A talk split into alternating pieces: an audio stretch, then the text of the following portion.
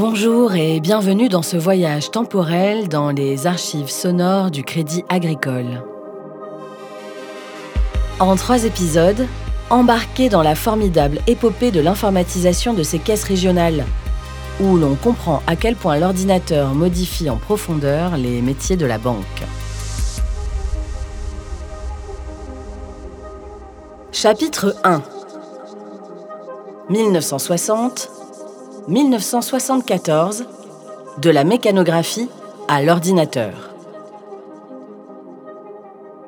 Mécanographie. Méthode de tri ou d'établissement de documents administratifs ou comptables fondée sur l'utilisation de machines traitant mécaniquement des cartes perforées.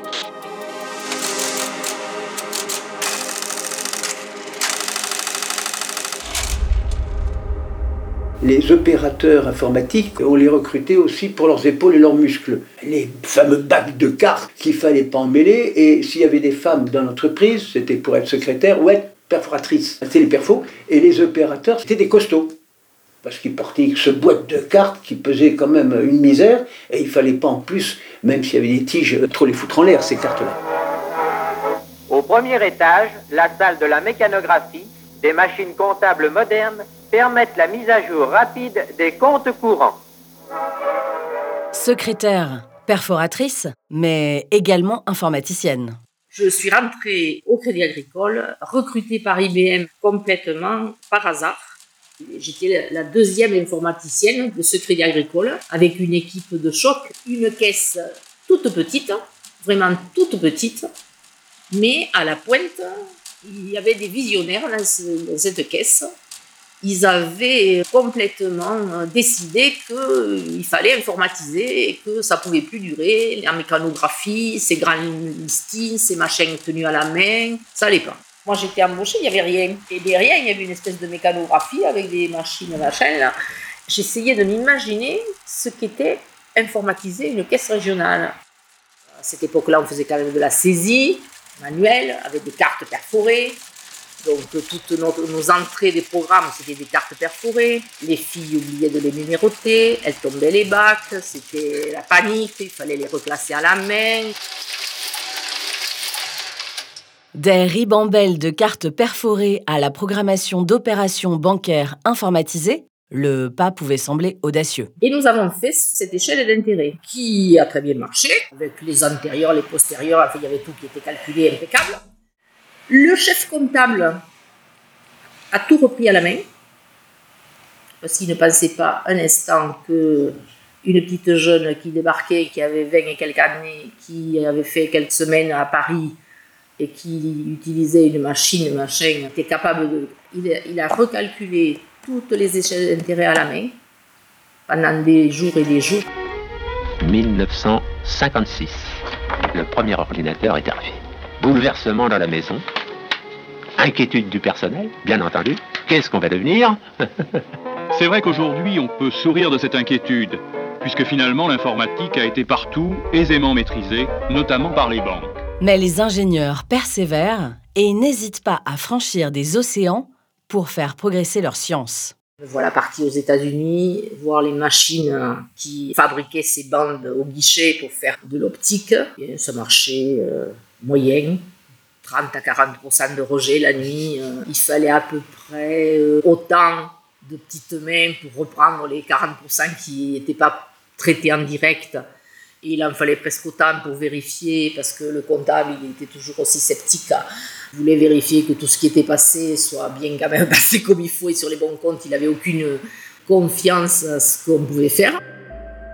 C'est l'arrivée des ingénieurs d'IBM ou de Bull au sein des caisses régionales du Crédit Agricole. Et alors, on m'a dit, bah tiens, Jean-Pierre, euh, ça a l'air de te plaire, que tu veux t'occuper du Crédit Agricole? Pourquoi pas? Je Je connais pas trop le Crédit Agricole. Allons-y. Ma première affaire, si je puis dire, ça a été la caisse de Lyon. Il y avait à l'époque euh, un certain Nemo qui était chargé de la mécanographie. Mécanographie, c'était la tabulatrice avec des machines dédiées, des trieuses, des, des interclasseuses, Bon, bien sûr, on commençait par perforer les cartes, on les contrôlait. Enfin bon, c'était une, véritable usine. C'était quelque chose, hein, la mécanographie de l'époque. Et donc, on leur a proposé un ordinateur, les nouvel ordinateur qui venait de sortir, un petit ordinateur à carte, pas de bande magnétique à carte, qui s'appelait le Gamma 10. J'ai été parachuté à la caisse de Lyon avec le commercial du coin pour euh, expliquer la caisse de Lyon, ce camarade Nemo, très rapidement par la suite on l'a appelé le capitaine bien évidemment, qu'on pouvait faire avec un Gamma 30. Et ça l'a beaucoup intéressé et donc il a commandé un Gamma 30. Que se passe-t-il pour que les caisses régionales décident de s'informatiser et de porter autant d'efforts sur ce bouleversement de leurs pratiques La société change très vite dans les années 60. La mensualisation des salaires généralise les virements bancaires et les paiements par chèque et encourage les ouvertures de comptes. Le Crédit Agricole s'adapte et saisit cette opportunité de développement. Les premiers grands, grands booms, c'est la mensualisation des salaires. En réalité, au moment de la loi sur la mensualisation, les banques étaient sélectives. Et au moment où la mensualisation se met en place, on fait des campagnes massives. La première année de mensualisation, on avait 100 000 comptes, on ouvre 40 000. On louait des petits bus quand on allait faire euh, les sorties d'usine au poste de travail chez Berlier à 5 h du matin. On allait en sortie de poste. Et on mettait en fait à la sortie d'usine des tables avec des bougies posées sur la table pour faire remplir les contrats d'ouverture de, ouverture de compte.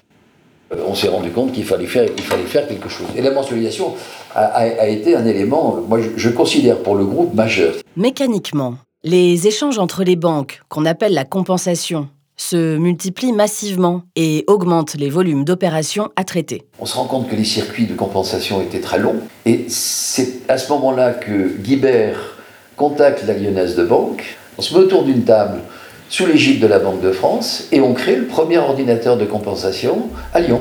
les compensations se sont faites sur l'ordinateur de la, Banque Morin-Ponce. Progressivement, les autres banques ont été obligées de venir. On parlait des compensations centralisées nationales, c'est après que c'est venu. Et on avait des échanges de bandes magnétiques qu'on allait chercher toutes les nuits. Alors, essayer de pas trop se bourrer, parce qu'une fois ou deux, on s'était bourré d'une banque. Le domaine d'application de l'informatique on appelait ça la mécanisation, enfin l'informatisation des, des casseurs, s'est agrandi bien évidemment au fil du, temps. Au début, on traitait essentiellement les dépôts. Avant de traiter les crédits, je me souviens, c'était déjà beaucoup plus compliqué. On gère un compte de dépôt hein, bah, pratiquement pas de la même façon pour tout le monde. Bon, les crédits, c'était pas la même chose. C'était beaucoup plus compliqué. Pendant ce temps, le matériel évolue, se complexifie et nécessite d'étoffer les équipes informatiques.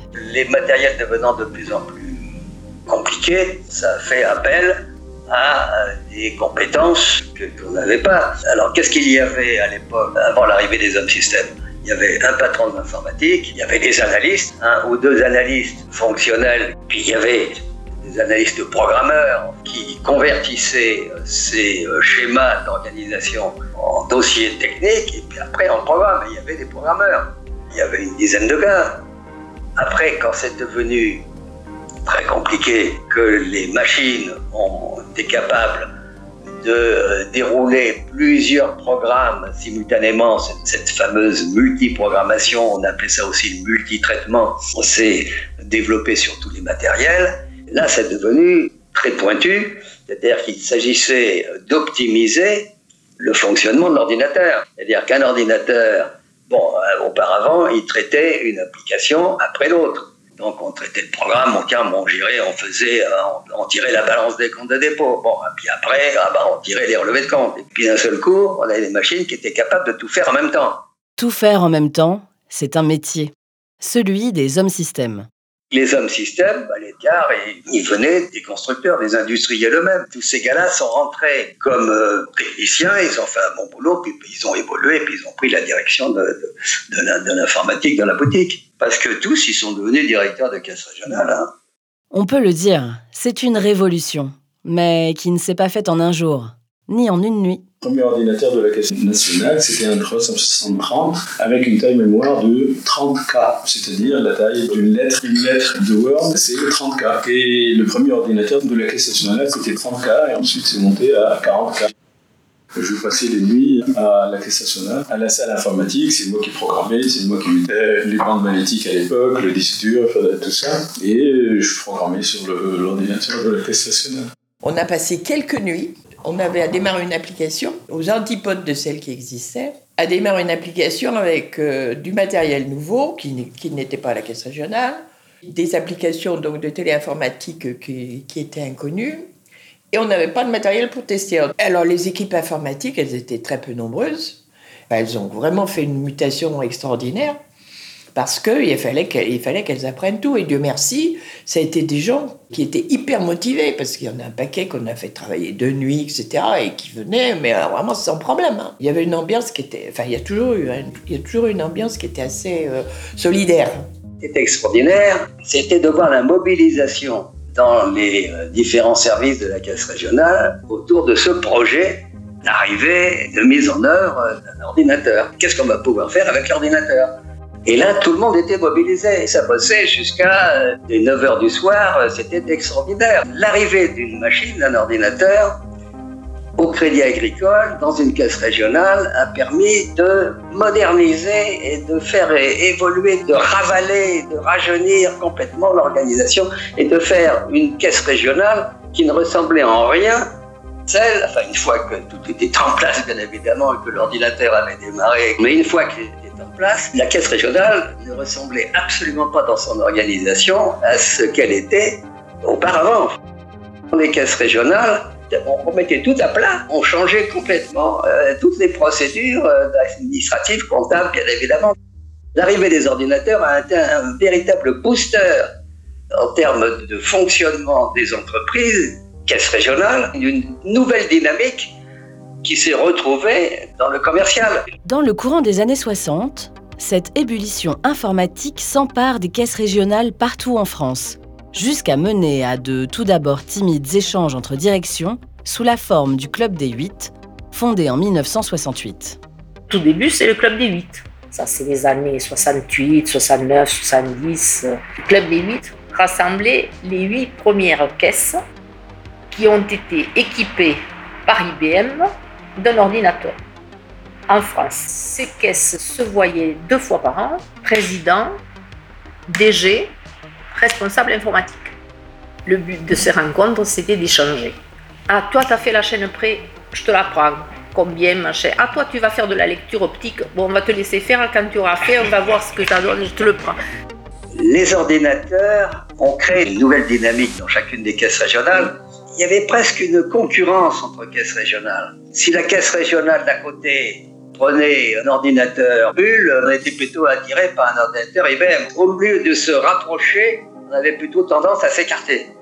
Les caisses étaient quand même très, très, très autonomes, très, très individualistes. Mise en œuvre d'applications Noël, ça a été beaucoup, beaucoup, beaucoup plus tard. Beaucoup plus tard. Les applications communes, ça s'est fait, ça, dans les années 80-90.